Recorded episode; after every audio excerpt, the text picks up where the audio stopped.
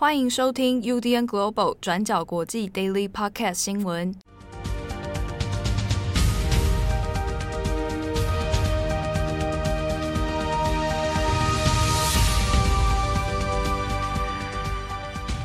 Hello，大家好，欢迎收听 UDN Global 转角国际 Daily Podcast 新闻。我是编辑七号，我是编辑惠仪。今天是二零二二年六月十号，星期五。今天已经。进入周末的时间了啊！太阳也终于出来了。哦，太阳出来了。对，我们前一阵子这个 下雨，真的是下到身心俱疲。好，这个周末的脚步近了，大家可以这个保持下身心的愉悦。今天的这个 Daily Podcast 新闻呢，首先我们先简单的先带一下美国国会的听证会哦。那在当地时间九号的时候，这是针对去年。二零二一年的时候，美国国会大厦的这个暴动事件哦，啊，因为因应美国大选的这个暴动事件呢，那现在举行了特别的听证公开听证会。那这个听证会呢，其实只是第一场，那是在九号的时候晚间的黄金时段哦，各大电视台都有做这个连线的直播。那主要要讨论的还有一些证据的提出哦，就是在讨论前总统川普在这一场暴乱之中。到底他的作为是什么？到底他的角色又是什么？好，那这一场听证会呢，举行之后，那有现场的一些证据里面有包含了影片，包含了各自的一些证据哦。不过第一场里面还没有一个很爆炸性的或者是很决定性的内容出现。不过呢，的确就是在针对于川普煽动民众冲入国会大厦这件事情啊，的确是有一些。证据的痕迹的，好，那这个听证会的后续有没有可能会冲击到下半年的集中选举？那恐怕也是很有机会哦。所以后续的状况我们会再做持续追踪。那下一则我们来看一下关于俄罗斯乌克兰之间的战争里面呢，那俄罗斯现在新的一个进度是有所谓的外籍的战斗人员被俘虏，然后要判刑。对，这三名外籍人员呢，有其中两位是英国人，那一位是摩洛哥人。他们三个人是加入乌克兰军队，那是在今年四月在马利波作战的时候被俄军俘虏。结果在六月九号，俄罗斯新闻社就发布了消息，指控这三位外国人呢是雇佣兵，因为犯下参与雇佣兵活动，并且采取行动，企图夺权。颠覆顿内茨克人民共和国的宪政秩序而被判死刑。那从他们犯下的罪名来看，我们这边会补充两件事情。那第一个是雇佣兵，第二个是这一次法院审判的地点。那第一，俄罗斯不断指控这三个外籍战士呢是雇佣兵，但按照其中两位英国人他们家人的说法是。他们两人在二零一八年就已经在乌克兰，所以是加入乌克兰军队作战。意思也就是说，这三位加入乌克兰作战的外国人，其实是受到日内瓦公约的保护。那就算他们现在是俄罗斯的俘虏，但是他们不应该因为身处在敌对的阵营而受到起诉。那第二，那这一次法院的审判地点是在顿内茨克人民共和国进行。那这个顿内茨克人民共和国基本上就是由乌东亲俄分子成立，那他们是自行宣告独立，也只有俄罗斯承认他们的地位。所以这一次这一场审判，严格来说并没有所谓的合法性，而且整场审判都是闭门进行。从释出的影片可以发现，那这三个外国人是被关在一个呃笼子里面，是由蒙着面具，然后带着亲二标志，也就是那个 Z 臂章的士兵们看守。那到后面，这三个人就被要求起立，由法院来宣判他们的死刑结果。那这个消息跟影片释出之后，乌克兰跟英国也就马上回应，讨论说到底要怎么营救这两位英国人。但是我们有提到，另外一位外籍战士是摩洛哥人嘛？那摩洛哥这边呢，目前为止还没有任何的回应或者是说法。这一次这一个死刑的审判，棘手的问题也在于说，英国到底要透过什么方式来营救这两位英国人？基辅跟英国现在目前的说法是，顿内茨克人民共和国的法院审判是没有权威性，也不合法。那此外，也就像我们上面提到的，这三位外国人因为都是乌克兰武装部队的成员，是乌克兰军队的成员，所以他们是受到日内瓦公约保护的。那对英国来说，如果要救出这两位英国人，可能也必须要透过乌克兰。因为如果由英国直接介入的话，也有可能会把冲突升级到英国和俄罗斯之间的争端，而且有可能也会助长俄罗斯不断指控这两位英国人是雇佣兵的说法。那如果是这样，也会让整体事件变得更难处理，因为一般而言，雇佣兵其实并不受到国际法或者是日内瓦公约的保护。也就是说，如果你是雇佣兵，你被俘虏之后，你被杀害的机会是比起其他的正规军来得更大。所以，这可能也是为什么英国跟基辅一直强调，这三个人都是乌克兰部队的成员，而不是雇佣兵，因为两者的保障机制跟程序是有落差的。好，那再来。如果英国这边直接跟顿内茨克人民共和国交涉，可能也不太可行。那因为英国并不承认顿内茨克人民共和国，而且过去也没有公开跟当地的官员进行接触。那早前克里姆林宫的发言人也已经暗示了，他就说，如果英国就直接因为这个案件而跟顿内茨克人民共和国交涉，这在一定程度上面可能已经承认这个共和国的独立以及存在。好，那最后可行的方式可能是英国跟俄罗斯可以互相交换囚犯，那这样的话可能就可以营救两位英国公民。但是目前双方并没有任何的讨论或者是进展。好，那第二则新闻，我们来看一下中国。中国呢，在昨天九号的时候，那出现了一起军机坠落的事件。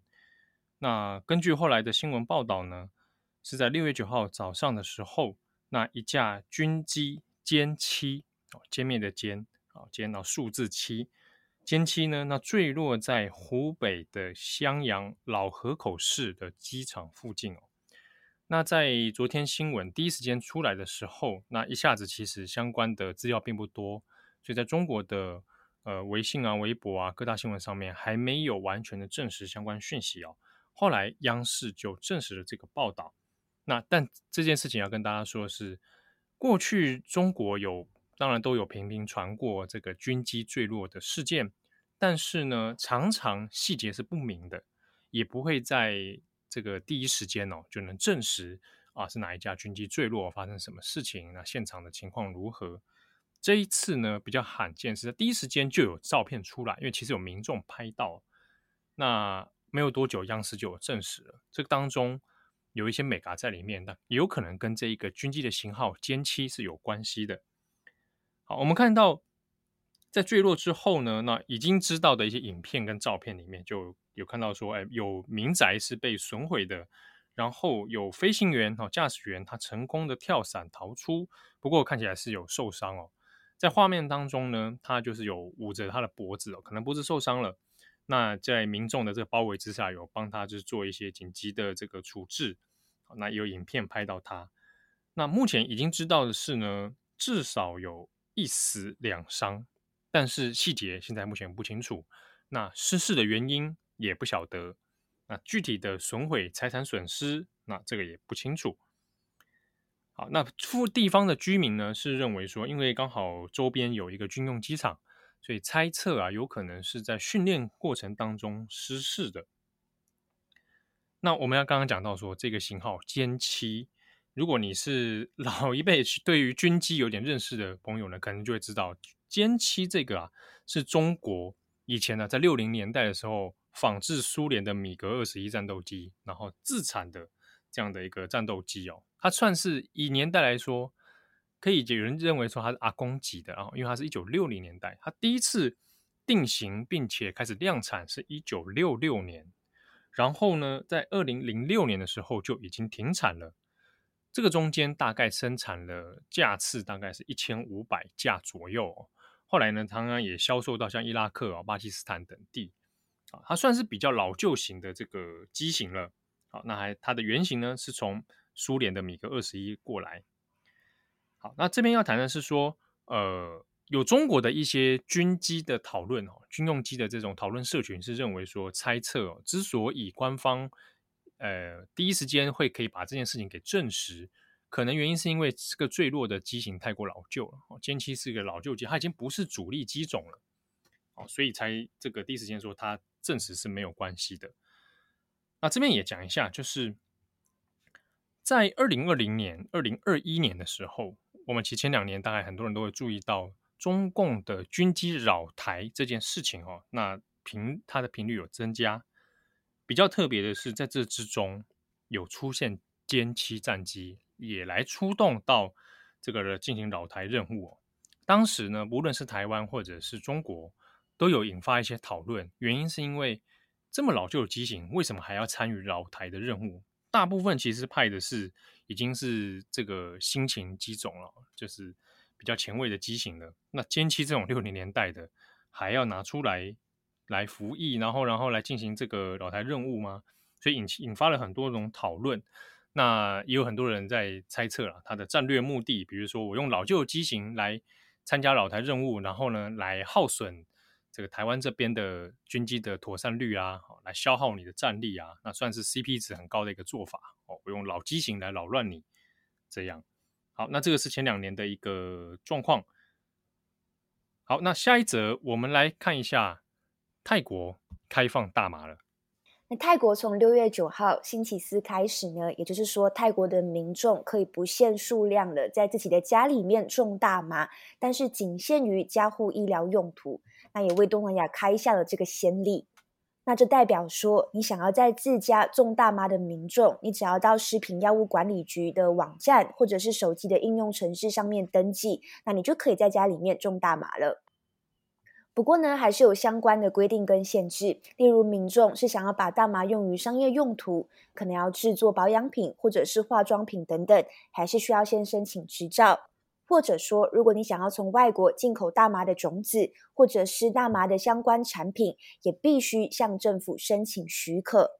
那此外，民众也不允许在公众场合抽大麻，不然会被罚款两万五千泰铢，或者是坐牢三个月。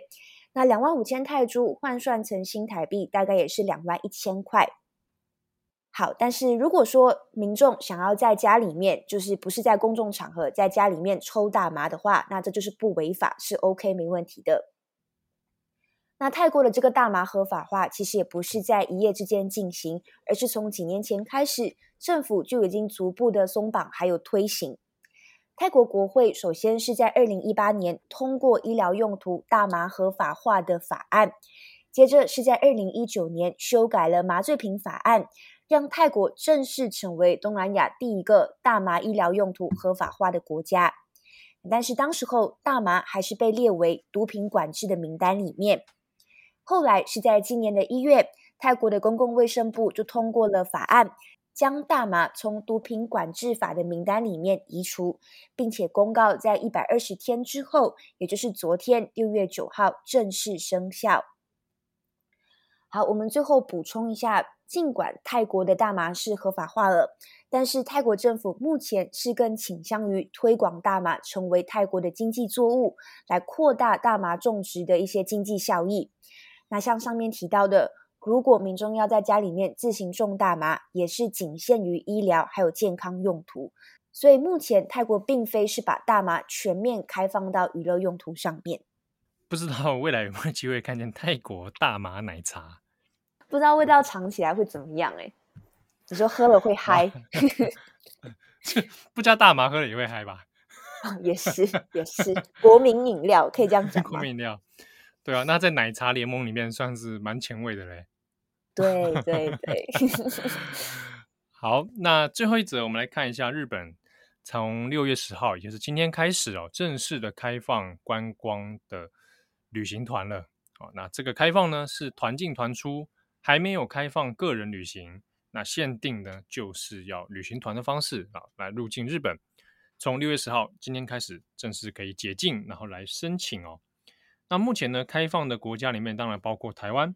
美国、中国、韩国等等，总共有九十八个疫情风险比较低的国家啊。那这几个国家里面呢，你呢就可以用旅行团哈团进团出的方式来入境，然后来游玩。而且它有些规定啊，比如说你全程必须要有导游来陪同的。那之所以会要这么做，日本政府的说法呢是说，以团进团出的方式，然后有导游陪同，这样比较好管理。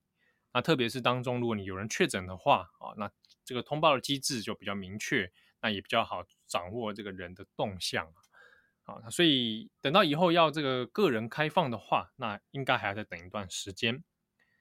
那当然，入境到日本之后，还是有一些防疫的规定要遵守哦。比如说，你在入境之前，你必须买防疫保险。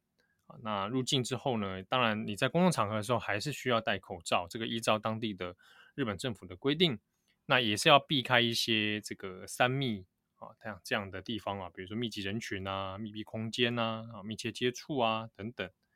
不过我们看这两天日本的新闻，这个各地的旅行饭店业者啦、百货业者啊、餐厅啊，都已经磨刀霍霍啊，准备要来迎接这个观光客啊。因为是以团来入境的，所以诶，主要是以大型业者看起来比较期待啊。啊，中小型的业者呢，现在现阶段可能还没有办法马上享受到这个观光客进来之后所带来的利益。那我们看一下，现在呢可以入境的机场哦，那就包括几个国际线的啊，成田机场、羽田、中部机场、关西还有福冈。预计大概最快六月中啊，或者到月底的时候，北海道的新千岁机场、冲绳的那霸机场，那也会再跟进来追加开放哦。好，那看起来这个旅行疫情之后的一个旅行的状况，应该会慢慢的来恢复。啊，那我自己如果稍微悲观一点看待，原本是想二零二三再说啦。啊，现在看起来应该 哎不知道啊，但因为现在假设以旅行团的话，我自己去的意愿没那么高哎，跟自助旅行其实还是有一些差别啦。对啊。哦，那团他现在也没办法说带一下带他太大团嘛。那现在去当然也还是有要一些风险跟成本啦，比如说购买防疫险呐，啊，或者是说啊我在当地如果染疫的话，嗯、那我也白去了，对不对？我进去之后先隔离，那我，那我只是换一个空间再隔离，那我去我去那里干嘛？住日本的饭隔离饭店比较爽，这样啊，所以这个可以持续观察。啊，那可以来开始设想一下之后 准备要去哪里玩。已经逐步开放，哦、我看有一些朋友都已经到现在欧美国家，因为欧美国家现在相对来说是已经呃，就是规定没那么严格啦，所以很多到那边都已经开始玩，嗯、然后看到就是当地人没有戴口罩的时候，也会有点不习惯。对啊，好啊，有关于日本这个观光。开放这件事情哦，也可以参考转角国际的深度专栏。陈维成哦，专栏作家陈维成目前人在东京，那写了一篇《终于可以去日本，疫情开放赴日旅游观光与风险须知》，里面有很多比较详尽的关于这一次开放政策的前后的一些脉络，还有现在进去的话要需要注意哪些事情，那也分享给大家。那这个礼拜我们重磅广播一口气也更新了几集哦。包含昨天在星期四的时候，编辑会议有一个专访，对，我专访了那个这一次普利兹新闻摄影奖突发摄影新闻奖得主 Marcus Yan。那他是呃在去年在阿富汗拍摄了一系列美国撤军的照片，然后拿到了普利兹奖。现在人是在乌克兰的东部。那大家有兴趣的话，其实可以去听一下在重磅广播里面的这一集，那里面其实有详细的。他分享了他的一些前线经验，还有他作为一名摄影记者的想法。对，那你听听了音档还不过瘾的话，还有这个文字报道版的，在我们的网站上面也找得到，非常精彩，推荐给读者。那这个礼拜呢，另外一个重磅广播是重磅一页书，就是我们先前讲到的，我们的国际经济版权人艾珍和乌克兰的出版人布谈可之间的对谈。那我们做了一个。座谈之后的会后记啊，我们来也做了一个会后访问啊，那我们也会在今天的时候更新在我们的重磅广播频道上面，那也欢迎大家来收听。我是编辑七号，我是编辑会议，我们下次见喽，拜拜。感谢大家的收听。想知道更多详细内容，请上网搜寻“转角国际”。